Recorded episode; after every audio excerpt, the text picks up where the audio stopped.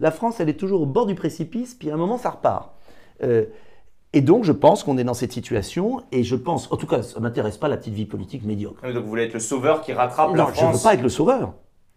Je ne veux pas être le sauveur. Euh, je suis le sauveur, c'est-à-dire c'est différent. Attends, pause. C'est quoi le Crayon Média? On est une équipe qui vous propose du contenu vidéo respectant trois piliers le débat, l'ouverture d'esprit et la pluralité des opinions. Notre but, faire réfléchir et permettre la libre circulation des idées. Bonne vidéo. Yo, c'est Jules pour le crayon. On se retrouve aujourd'hui pour une nouvelle interview politique. Nous sommes avec Nicolas Dupont-Aignan. Bonjour. Bonjour. Merci d'avoir accepté l'invitation euh, du crayon pour cette interview politique. Nicolas Dupont-Aignan, vous êtes député de l'Essonne depuis 1997 et vous êtes président du parti Debout la France. Mhm. Et pour commencer, j'aimerais parler un petit peu de sécurité. Euh, pour faire le lien avec notre dernier épisode avec Yann Brossa, qui nous disait les premières victimes de l'insécurité sont les classes populaires. Ceux qui souffrent le plus de l'insécurité, ceux qui souffrent le plus de la délinquance, ce sont les catégories populaires, ce sont les habitants des quartiers populaires. Que pensez-vous de ce constat C'est vrai, c'est vrai, c'est évident. D'ailleurs, euh, je parle d'insécurité depuis longtemps, euh, parfois dans le désert, parce que le petit milieu politico-médiatique euh, qui vit dans des beaux quartiers n'avait pas conscience de ce qui se passait dans nos banlieues.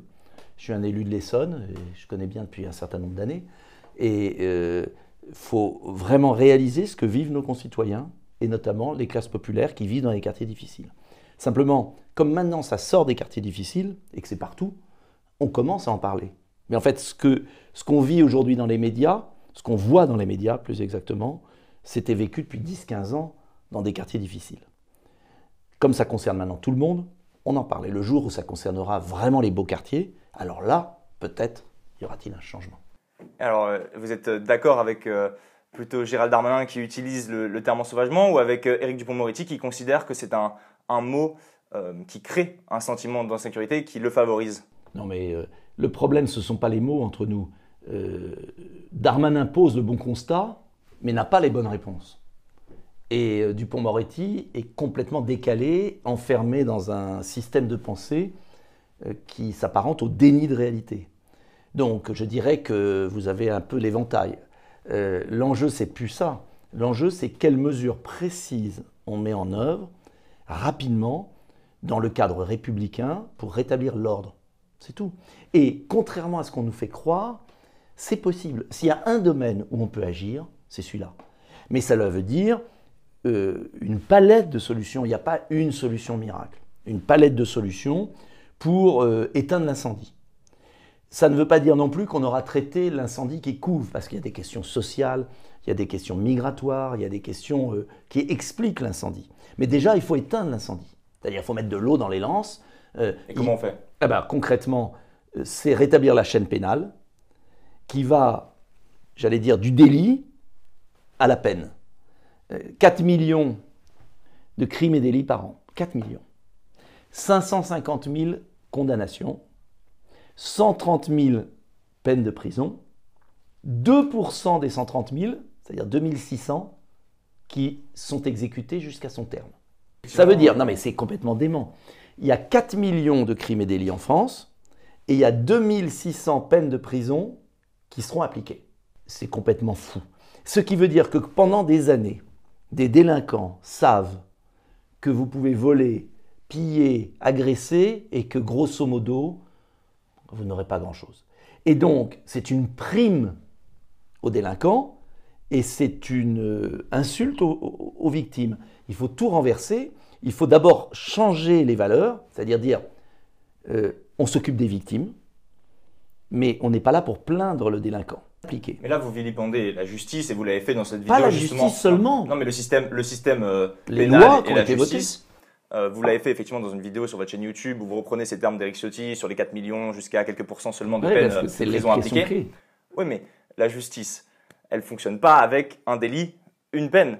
La justice, c'est plein de procédures qui ne donnent pas lieu à des condamnations, faute de preuves, pour les cas de, ah, viol par exemple. Attendez, attendez, attendez. Il y a, donc, premièrement, deuxièmement, il y a également euh, plein de peines qui ne sont pas des peines de prison.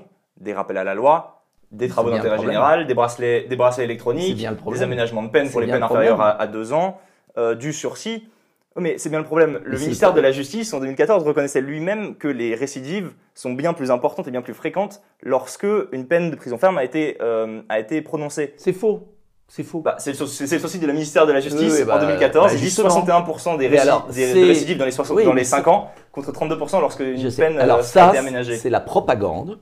Non mais attendez, c'est une propagande idéologique, idéologique, qui sert à légitimer la suppression des peines de prison pour les petits, pas les petits délits, pour les petites condamnations.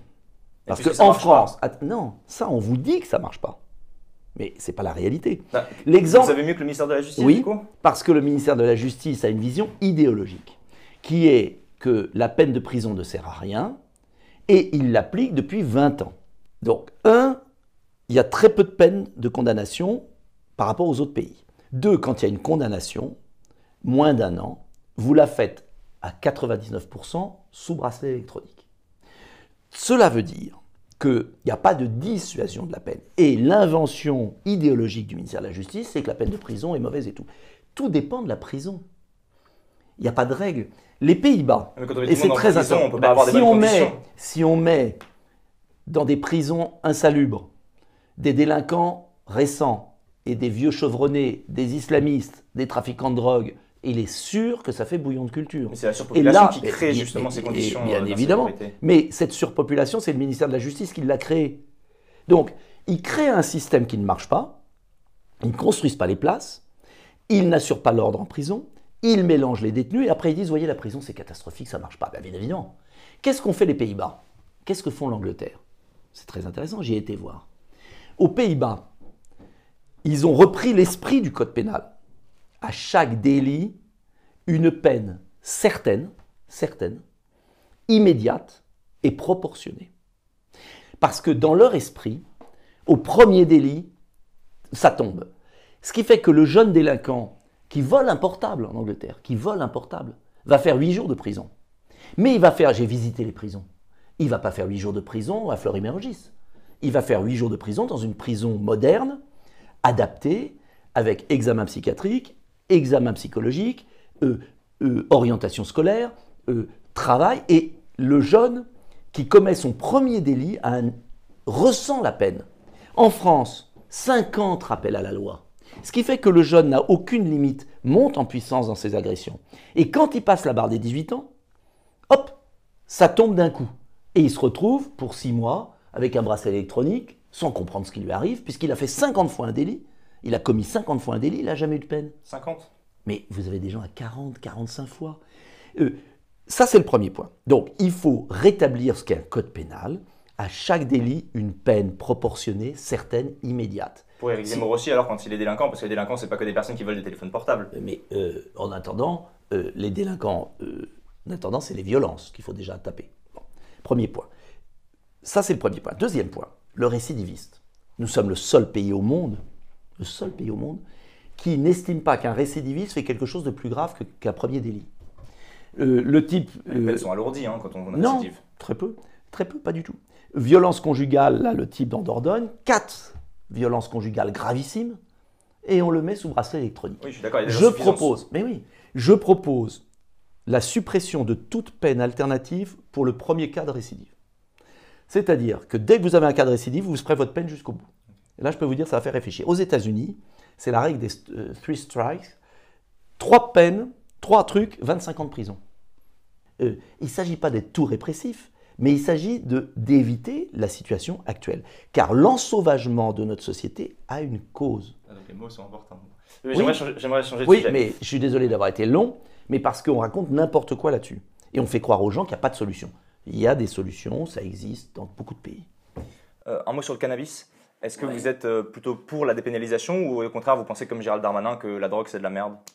On ne luttera contre la toxicomanie et contre toutes les drogues, euh, l'alcoolisme, euh, parce que l'alcoolisme est une forme, surtout, le, enfin il y a des problèmes de l'alcoolisme très forts, que par la forme, par l'éducation.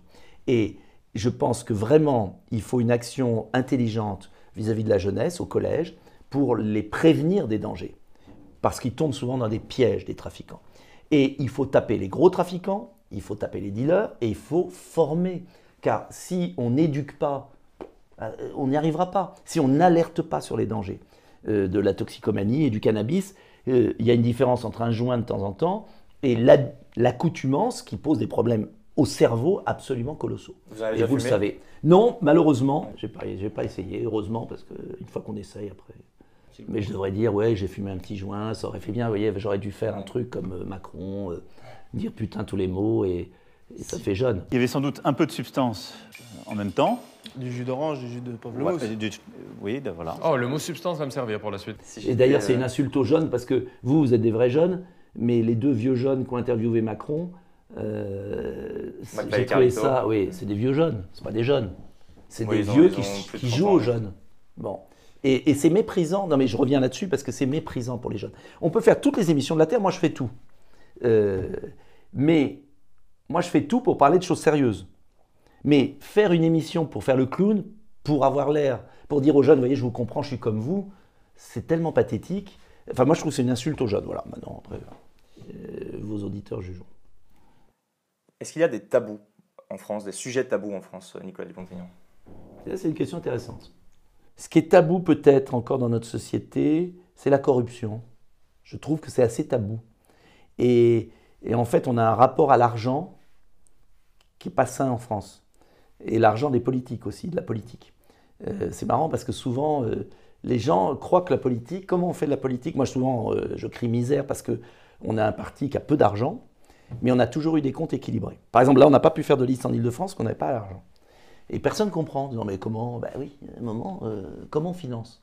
Et moi, je mets un point d'honneur, et c'est ma force, je crois, c'est que je suis libre parce que j'ai jamais dépendu de personne, de l'argent de personne. Euh, Est-ce que la mort est un sujet tabou? Alors oui, vous avez... Oui et non, oui peut-être, vous avez raison. la mort a été exclue de notre société. D'ailleurs, l'affaire du Covid, c'est intéressant, parce que c'est une sorte de panique face à une mort nouvelle, une épidémie. Donc c'est ça en fait l'affaire du Covid. C'est que tout d'un coup une société technicienne, hyper rationnelle, qui prétend éviter tout à tout le monde, découvre un virus qui tue. Et on est pris de panique. Et la société est prise de panique. Et comme elle est prise de panique, la peur n'est jamais bonne conseillère, elle fait n'importe quoi. Et ça, l'épisode Covid est très intéressant pour ça. Justement. Vous ne vous êtes pas fait vacciner, euh, vous défendez la liberté euh, vaccinale, la liberté vaccinale, la liberté du choix de son traitement, notamment euh, vous, vous, défendez par exemple l'ivermectine. Tout à fait. Je ne vous, je ne vous ressasserai pas les faiblesses ah, de cet argumentaire que ah, l'Institut national de, la santé et de la recherche médicale a déjà démontré et qu'Ambroise Méjean a déjà. déjà Vous reprenez le site IVN Meta sur l'ivermectine qui montre qu'il y a 54 études positives. Simplement, non mais je vous réponds là-dessus, c'est très intéressant. Mais je ne vous ferai pas ce procès, j'ai envie de poser une, oui, mais question. je ne vous ferai pas ce procès de dire euh, que toutes les études disent que ça ne marche pas. C'est bah, l'INSERM, mais bon. Oui, mais l'INSERM, euh, on connaît l'INSERM, mais il détestait Raoul, par exemple, l'INSERM. Bon, voilà, parce qu'un homme indépendant, ça les gêne. Euh, je ne vous ferai pas ce, procès. Non, mais vous pouvez le faire. Parce que mais je peux vous répondre. Je, je, je pense qu'il est intéressant pour des hommes politiques de porter une autre voix mhm. euh, lorsqu'elle lorsqu'elle vient de leurs convictions. Mais j'en appelle à vos convictions, parce que je pense que les convictions, on doit les porter jusqu'au bout, lorsqu'on est, euh, est en charge euh, de responsabilité politique. Il y a des Français qui considèrent que le vaccin est peut-être moins naturel que ce virus qui tue. Il y a des Français qui estiment, peut-être même que la mort fait partie de la vie, mmh. et que consentir à la mort pourrait permettre de sauvegarder nos droits et libertés, consentir à certaines morts. C'est ce qu'on dit sur le tabou, justement, au sujet de la mort. Mhm.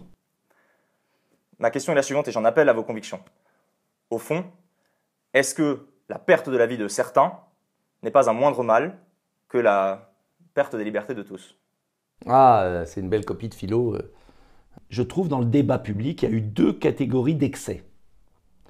Il y a eu ceux qui ont voulu priver tout le monde de liberté au nom de la survie et de la lutte contre la mort, et qui ont été dans l'excès d'enfermement. Et il y a ceux à l'inverse qui ont nié même la maladie, le virus, pas une maladie, le virus, qui l'ont nié, en disant circuler, il n'y a rien à voir, on doit tous être libres, euh, on n'en a rien à foutre, et vous, c'est normal qu'il y ait des gens qui meurent. Non. Entre les deux, il y a une voie d'équilibre. Et je revendique, et si vous reprenez toutes mes vidéos, je revendique une prudence conciliable avec les libertés. Ça a été ça ma différence. Et je me suis fait taper dessus par les deux côtés. Qu'est-ce que je veux dire par là? Été le premier à dire faut bloquer les vols, de Chine. On m'a rionné. Été le premier à dire qu'il faut porter un masque dans les lieux fermés. Fermés. J'ai un mari au nez. Maintenant, je dis aussi, il faut pas porter un masque à l'extérieur quand il n'y a personne. Donc, est-ce qu'on peut sortir de la caricature? J'ai été le premier à dire, le couvre-feu ne sert à rien. Et le deuxième confinement n'a aucun sens. Le premier, oui, parce qu'on n'avait rien. Le deuxième et le troisième, aucun sens. Et je suis le premier à dire, et je me prends plein la gueule des deux côtés, que euh, j'ai un cas de conscience sur le vaccin, que j'estime qu'on doit l'apprécier au bénéfice-risque. Quand on est âgé ou avec des comorbidités, je comprends qu'on n'ait pas envie de finir en réanimation et de mourir du Covid, et que je pense qu'à ce moment-là, le vaccin est un moindre mal. En revanche, j'ai le sentiment, et chacun doit faire son examen de conscience bénéfice-risque, j'ai le sentiment que quand on est jeune, quand on a 25 ans, se faire vacciner est une aberration.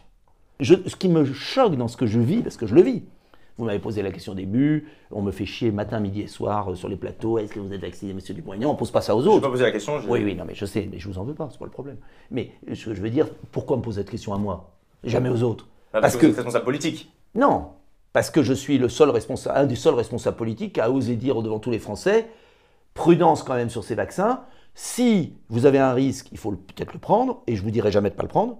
Mais en revanche, arrêtez cette espèce de d'hystérie vaccinale où je vois des gamins de 18 ans qu'on va vacciner alors qu'on n'a aucun recul sur ce vaccin. Euh, quand à 75 ans vous faites vacciner, s'il y a des dégâts dans 10 ans, bon, bah, c'est la vie. Mais quand vous avez 18 ans, il faut être complètement dingo. Voilà. Et comme je dis ça, on me tape dessus de partout. Euh, il y a tous les chiens de garde là. Euh, mais j'ai bien aimé ce qu'a dit Raoul parce que je trouve qu'il l'a dit avec beaucoup de bon sens. L'affolement ne crée pas la prudence. Probablement que lui a créé euh, pas mal d'affolement l'année dernière, en 2020, euh, avec ses positions. Non, il n'a pas créé d'affolement. Il a dit, il a été le premier à dire, je teste, je veux utiliser les tests alors que le gouvernement ne voulait pas, et j'essaye une thérapie qui est mieux que le doliprane. Mais il a toujours dit, attention, précoce.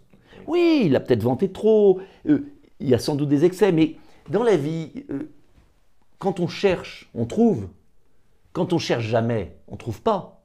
Et ce qui me choque dans cette crise Covid, c'est que soit c'est le doliprane chez soi, ce qui est une aberration, euh, et on a tué quand même beaucoup de gens à cause de ça, je suis désolé, euh, soit c'est le vaccin. Entre le doliprane et le vaccin, il y a peut-être quand même euh, quelques pistes à explorer, voilà, c'est tout con. Et, et ça, on n'a pas le droit. Mais c'est dément ce qui se passe. C'est la folie collective. C'est la folie collective. Hystérie. Changeons de sujet. Vous êtes euh, petit-fils d'un aviateur de la Première Guerre mondiale, si je ne m'abuse, et fils d'un chasseur alpin qui a participé à la Seconde. Je n'en ai aucune. Enfin, j'ai de la fierté pour eux, mais ça ne me donne aucune légitimité supplémentaire. D'accord. Non, mais ce que je veux dire, j'aime pas les gens qui s'approprient. Voilà, ils ont été très courageux, j'en suis fier. Mais c'est pas pour autant que je suis euh, voilà. Vous n'avez pas embrassé la carrière militaire, voilà. à moins que je, vous ne je suis deveniez chef, respectueux de la. À moins que vous ne deveniez président de la, République et dans ce cas vous deviendrez le chef des armées. Voilà, ça sera toujours mieux que celui qui est là. Ça sera pas pire. Est-ce que cette hérédité, elle vous a, elle vous a inspiré votre, euh, votre amour pour le gaullisme? Et quelle est votre vision de, pour la France? Alors, c'est très intéressant comme question. Euh, est-ce que ça m'a inspiré? Je ne sais pas. Ça m'a baigné, peut-être. Mais je vais être franc, euh, j'étais pas d'une famille politique. C'est ça le paradoxe. C'est que j'avais un grand-père, un héros, parce que vraiment un héros, un des premiers aviateurs, un type incroyable. Il ne s'est jamais vanté. Il n'a jamais dit à un repas, euh, faut être patriote, le drapeau, jamais. Jamais. C'est intéressant. Ça vous vient d'où alors? Euh, Je sais pas. C'est comme Obélix, tombé dans la marmite. Euh, à 10-11 ans, j'étais passionné de politique, je regardais les émissions, euh, je, je, lisais le, Canard enchaîné dès l'âge de 12 ans. je ne peux pas vous dire d'où ça vient. C'est très paradoxal. Je crois qu'à l'âge de 11 ans, j'étais en Angleterre avec un copain et dans le train pour aller en Angleterre, ça c'est une révélation, euh, on examinait le programme commun de la gauche. Et on faisait des fiches. Vous voyez, les gamins un peu bizarres, euh, 12 ans. Euh, c'était passionné de politique. et nul, nul, nul, nul. Non, ça dépendait. Euh, c'était marrant. Et non, mais ce que je veux dire, à 13 ans, je prenais ma mobilette pour aller au QG de campagne de Chabandelmas. 13 ans. Et on me donnait une affiche et je l'avais mise sur toutes les fenêtres de, de ma maison pour que les gens le voient de l'extérieur. Euh, j'ai séché tous les cours de quatrième pour la campagne présidentielle de, de Chaban-Delmas. Donc, donc, comment c'est venu la politique? Je crois à beaucoup d'histoires. Alors, c'est vrai que le milieu familial a pu jouer, parce qu'on m'a beaucoup raconté d'histoires. Mon grand-père racontait à table comment euh, il a été abattu par les Allemands, il était debout sur l'aile de l'avion, il s'est écrasé, euh, il a survécu, enfin des trucs incroyables. Donc ça fascine. La résistance, Ma mère a fait beaucoup de résistance, elle n'en a jamais parlé, elle n'a jamais eu de décoration, elle n'a jamais rien eu. Elle y cachait des aviateurs anglais, euh, faisait du vélo pendant la guerre. Voilà des trucs comme ça, peut-être que ça baigne, après beaucoup de lectures, et puis après quand même l'état du pays. Voir notre pays, la France, j'avais une idée de la France euh, assez grande, et puis voir mon pays, euh, j'aurais été quand même, j'aurais fait ma vie politique dans le déclin du pays. C'est-à-dire, euh, j'ai commencé il y a maintenant un certain temps, et je vois que ça va de mal en pis. À un moment, on a envie de se secouer, on a envie de bouger les choses, on a envie de dire aux gens, mais réveillez-vous, Français, arrêtez d'être endormis. Et puis on a des nuls qui nous gouvernent. Quand vous avez des nuls qui vous gouvernent, vous avez envie de faire quelque chose. Est-ce qu'il n'y a pas aussi une ambition personnelle d'être un grand homme, de se positionner dans cette lignée de, du général de Gaulle. Et je reprendrai là l'analyse d'un youtubeur politique que j'aime beaucoup qui s'appelle Zizimit, qui parle du bonapartisme. Le parti de Dupont-Aignan, c'est Debout la France. Comme tous les bonapartistes en France, il admire beaucoup De Gaulle. Comme tous les bonapartistes, il adore la Ve République, mais pas trop l'Europe. Euh, c'est-à-dire euh, euh, cette, cette, descendance psychologique, enfin psychologique, pardon, cette descendance idéologique de Napoléon Bonaparte, qui se positionne comme le sauveur, mmh. le héros, face aux armées ennemies, ou alors aujourd'hui face à l'immigration, face euh, au Covid, face à Big Pharma, face, euh, très français. Euh, face aux élites décadentes, les nuls qui nous gouvernent. Oui. Est-ce que vous avez oui, pas un peu cette volonté-là sans doute. Ça, c'est très vrai. Et alors, est-ce que vous êtes, vous n'avez pas l'impression d'être un peu l'unique phare, l'unique lumière, notamment de, de, Debout la France, qui au final, peut-être l'unique raison d'être aussi? Peut-être. c'est pas totalement ça seulement c'est que je pense que la France euh, fonctionne toujours comme un moteur à explosion. Euh, je ne sais plus quel, euh, quel, historien disait ça. Si vous regardez l'histoire de France, très intéressant, nous ne sommes pas un pays de réforme. Nous sommes un pays de moteur à explosion, c'est-à-dire que vous avez des explosions régulières et des phases de décadence. Il y a de très belles phrases de De Gaulle là-dessus, je ne sais plus laquelle, mais vous retrouverez. c'est-à-dire que c'est un pays qui a tellement d'atouts, qui a tellement d'intelligence collective, parce qu'il y, a du génie français quand même, euh, mais aussi le génie de la destruction. Euh, donc c'est un pays très paradoxal euh, et qui a toujours été sauvé par des êtres d'exception. alors c'est pas obligatoirement moi, mais qui a toujours été sauvé par au, bord de la catastrophe. C'est-à-dire la France, elle est toujours au bord du précipice, puis à un moment ça repart. Et donc, je pense qu'on est dans cette situation, et je pense, en tout cas, ça ne m'intéresse pas la petite vie politique médiocre. donc, vous voulez être le sauveur qui rattrape la France je ne veux pas être le sauveur. Je ne veux pas être le sauveur. Euh, je suis le sauveur, c'est-à-dire c'est différent. Euh, c'est différent. C'est encore mieux. c'est beaucoup mieux. Euh, non, ce que je veux dire, c'est que je vois mon pays depuis des années sombrer. Et je crois avoir dit les choses quand même depuis des années. On peut tout dire de moi, on peut dire que je suis un chien, on peut dire que ceci, que cela. Je l'ai dit. on ne peut pas dire que j'ai pas pris mes responsabilités. Quand tous voulaient être ministres, moi j'ai dit basta. Euh, basta, je soutiens Marine Le Pen, par exemple. Euh, oui, j'ai dit basta surtout avant. Euh, j'étais jeune député, ami de Philippe Séguin, qui m'aimait beaucoup, j'aimais beaucoup Philippe Séguin. ici, le traité d'Amsterdam, qui supprime nos frontières, petit d'immigration, je lui dis, mais Philippe, vous pouvez pas faire ça, c'est de la folie. Ah oui, mais Chirac veut, machin, etc. J'ai dit, moi, je signe jamais ça. J'ai refusé de voter, j'ai été viré.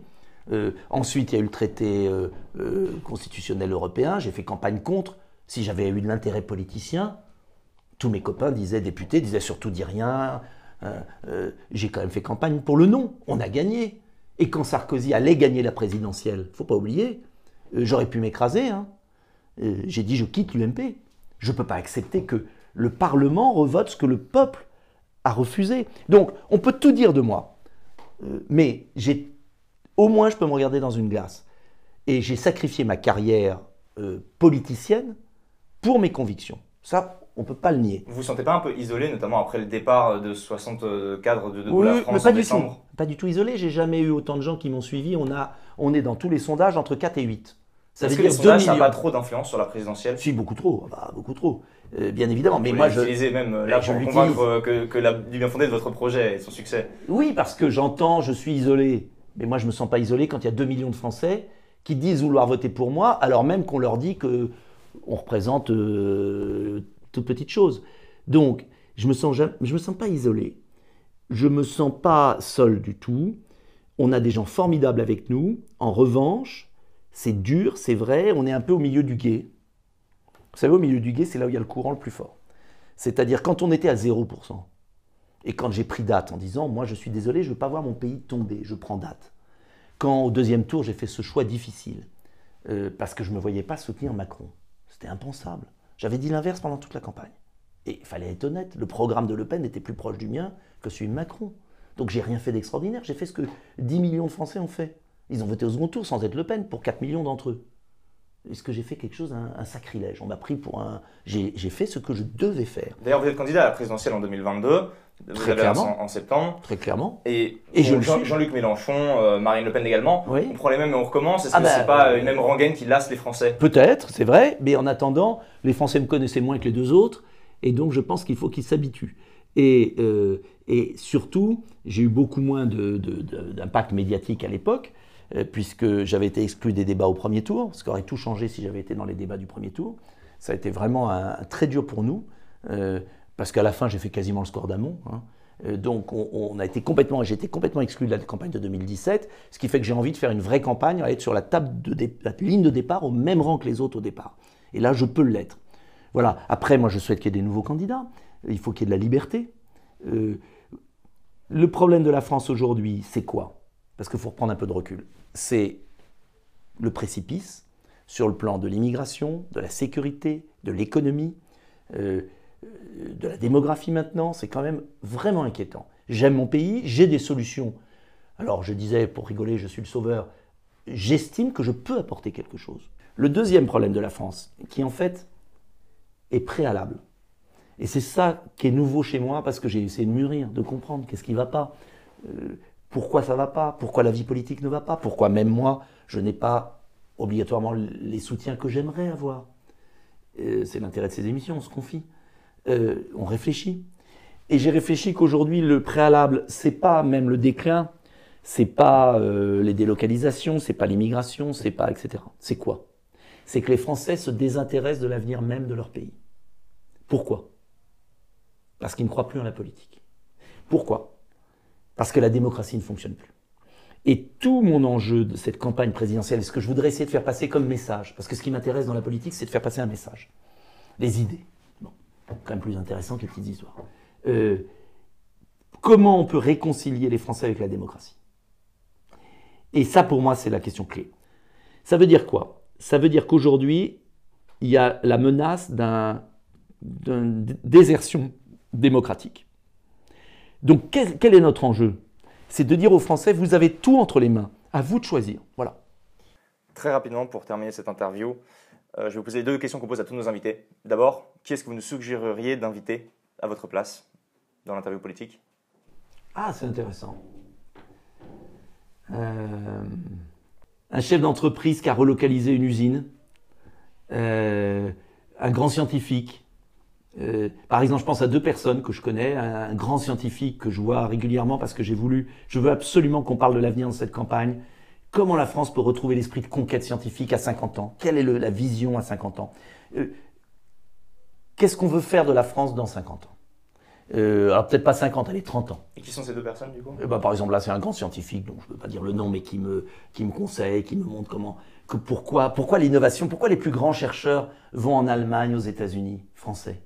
Pourquoi les meilleurs vont à l'étranger et pourquoi euh, notre population s'appauvrit? Dernière question de cette interview. Que signifie pour vous la phrase Trace tes contours, qui est le slogan de notre média? Répétez. Trace, tes contours. Trace et contours. Trace tes contours. Ah, tes contours. Trace tes contours. Pourquoi vous avez pris ça? Tiens, si je peux poser une question. Parce qu'on est le crayon. Le crayon trace tes contours. Alors, vous voyez, le danger de trace tes contours, c'est que vous enfermez. Alors que tracer, j'ai plutôt tendance à faire une grande ligne qui part vers l'avenir, qui ouvre. Euh, mais la trace, c'est bien. Hein, traçons, traçons, traçons. Le tout de savoir dans quelle direction. Merci, monsieur Dupont-Aignan. Merci à vous de vos bonnes questions. J'espère que cette interview vous aura plu. Si c'est le cas, n'hésitez pas à vous abonner, à commenter cette vidéo euh, pour, euh, pour nous dire ce que vous en avez pensé et à la partager autour de vous. Très, bon, très bien. merci, merci Monsieur Dupont-Aignan. À mardi prochain.